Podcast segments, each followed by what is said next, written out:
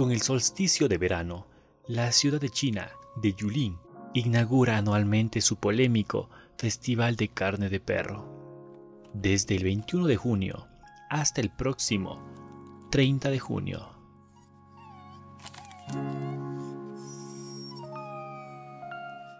¿Qué tal criatura humana? Te encuentras en un nuevo episodio de mi podcast catalogado El Meraquí de Galo Morocho. En esta ocasión te presento y te cuento del polémico y macabro festival de Yulin.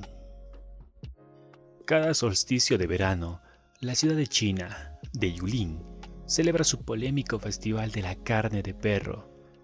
Desde este 21 de junio, miles de perros serán sacrificados, vendidos, cocinados y consumidos como parte de una tradición.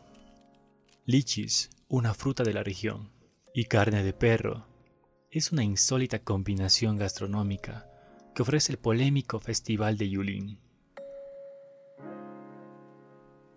El festival se celebró por primera vez en 2009 y desde entonces ha hecho famosa en todo el mundo a esta ciudad de 5.5 millones de habitantes, situada en la provincia meridional de Guangxi. Arranca con cada solsticio de verano y durante sus 10 días de duración atrae a miles de visitantes, los cuales eligen el contenido de su puchero, de entre los canes expuestos, vivos en sus aulas. Se estima que en las primeras ediciones llegaron a consumirse hasta 10.000 de ellos, pero en los últimos años las cifras han ido disminuyendo. Pese a que en el 2017 entró en vigor una ley que prohibía la venta de carne de perro en mercados, restaurantes y otros comercios del país, las jaulas llenas de canes para ser sacrificados y los cadáveres de perro llenaban las paradas del mercado de Tashchang en Yulin. El macabro festival también ha resistido a múltiples críticas, protestas y campañas puestas en marcha por asociaciones y organizaciones animalistas.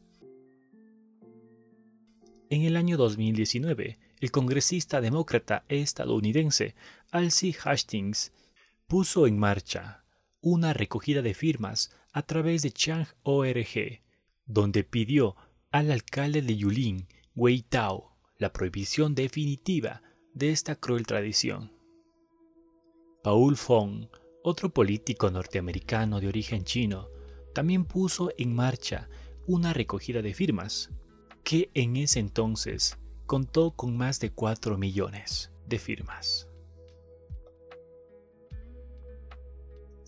Como te lo mencioné, que año tras año en este festival unos 10.000 perros eran asesinados.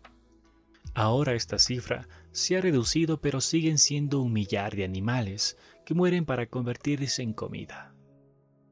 Lo que muchos desconocen es que la gran parte de estos perros o canes que se venden en el mercado de Dashchang son obtenidos de manera ilegal ya que suelen ser animales de compañía, robados o callejeros.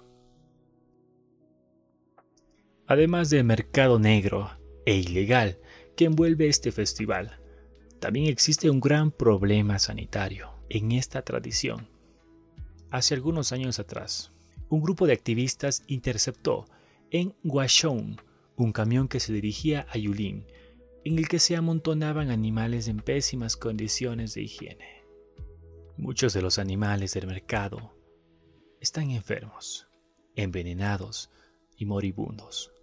Ellos sufren de condiciones horrendas durante viajes de larga distancia entre provincias, atravesando muchos días sin comida y agua, y pueden portar enfermedades contagiosas. Sabes que mientras te narro este episodio, se me vino algo a la mente.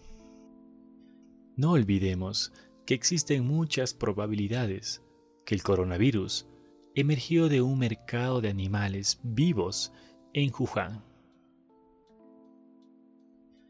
En febrero del año pasado, las autoridades prohibieron el comercio y consumo de animales salvajes y ordenaron el cierre de mercados similares al escenario original de la pandemia.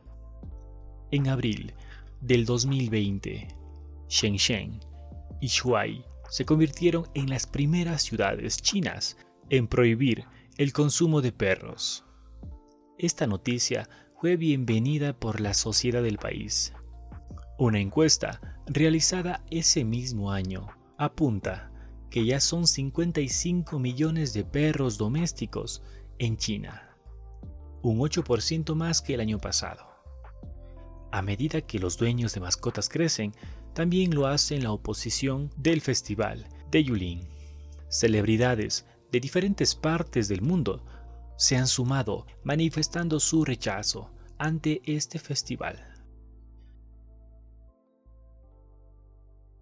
Los animales son cocinados y se sirven como guisos, típicamente acompañados de la fruta que te mencioné al principio, lichi, en cientos de restaurantes en toda la región. Al igual que pasa en Occidente con otras especies de animales. La creencia local dice que infligir tanto dolor a los animales, el mayor que sea posible, degenerarles hace que la carne sea más sabrosa y la impregne de beneficios para la salud. ¿Tú qué opinas con esas declaraciones que brindan los comerciantes chinos al momento de comercializar la carne de perro? Es algo macabro que no tiene palabras para explicar. En abril de 2020, el gobierno de Pekín eliminó al perro y al gato de la lista de los animales que pueden ser criados para comerciar con su carne, su piel o para elaborar remedios tradicionales.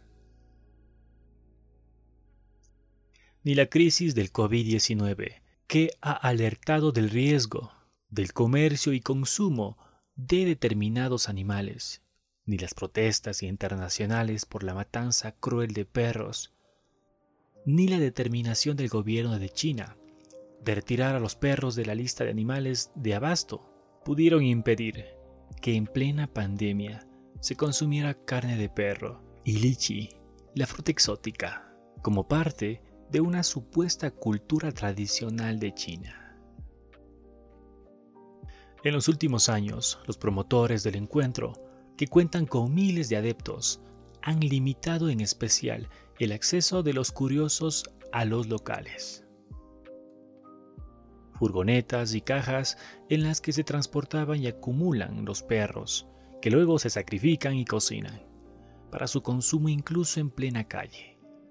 Las medidas de salubridad siguen siendo ínfimas, o sea, de poca importancia, tanto en el control de procedencia de los animales como en la venta de su carne.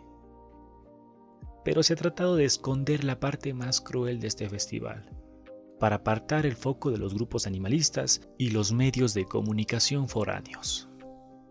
El gobierno chino ha modificado una parte de la normativa sobre este tipo de comercio, pero sigue sin imponer una prohibición radical al respecto, como lo demuestra la celebración del año pasado en Yuli, indicaron diversos grupos de animalistas. Para algunos, una tradición para otros, lo más macabro y cruel que puede existir hacia un animal. Recuerda que no les matan así nada más, los torturan, los cuelgan y despellejan vivos, porque creen que cuando más sufre el animal, mejor sabrá su carne y más propiedades dejarán sus gritos desgarradores en quienes las consuman en forma de guiso. ¿En qué tipo de sociedad nos estamos convirtiendo? Y cuando termine la pandemia, si por lo menos no aprendimos un poquito esta lección, realmente no aprendimos nada. Esto es el podcast del Meraquí de Galo Morocho. Te me cuidas. Hasta pronto.